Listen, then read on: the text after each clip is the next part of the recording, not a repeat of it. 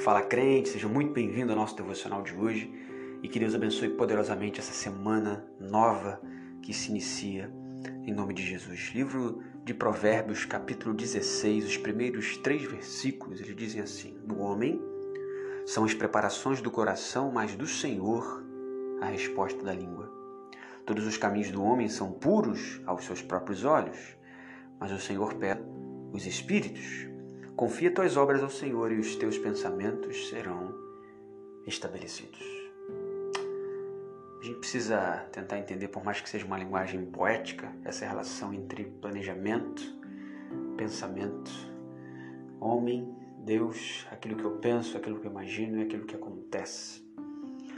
O texto de Salomão não está garantindo para nós de que tudo aquilo que a gente planeja não acontece, não foi necessariamente da vontade de Deus e nem o contrário, que tudo que acontece foi porque Deus determinou que acontecesse.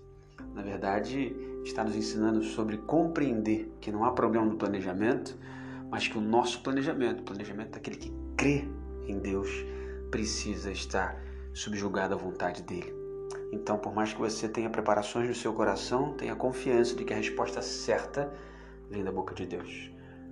Mas às vezes a gente não tem a confiança de Deus no nosso coração. Às vezes a gente não coloca os nossos pensamentos em Deus e nem os nossos planejamentos em Deus e acontece justamente aquilo que a gente esperava.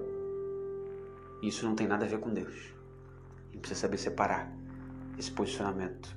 Todos os caminhos do homem, de acordo com os seus próprios caminhos, obviamente, de acordo com os seus próprios olhos, parecem ótimos caminhos. Você não caminha, você não segue numa direção com a certeza de que aquilo te leva, aquilo te conduz à morte. Pelo menos não em sã consciência. Porque na sua cabeça, no seu coração, o caminho que você está trilhando, a escolha que você escolheu, né, a decisão que você tomou, é uma decisão muito boa, muito positiva, que ele trará sucesso, que lhe trará bênçãos. Mas o Senhor é aquele que pesa os espíritos. Por isso a conclusão, a conclusão de Salomão é: confia tuas obras ao Senhor e os teus pensamentos serão estabelecidos. Coloque todos os teus planejamentos em Deus. Confiar as nossas obras ao Senhor, literalmente confiar que Ele é o guarda de Israel. É confiar que Ele sabe o que é melhor para nós. Muito além de um evangeliquez, de um simples jargão, de um simples jogo de palavras, é literalmente crer que Deus tem o melhor para nós, apesar de todos os pesares, apesar de todas as circunstâncias. Então não deixe de planejar, mas se esforce tanto quanto no planejamento em oração. Se esforce tanto quanto em organização, em joelho dobrado diante de Deus.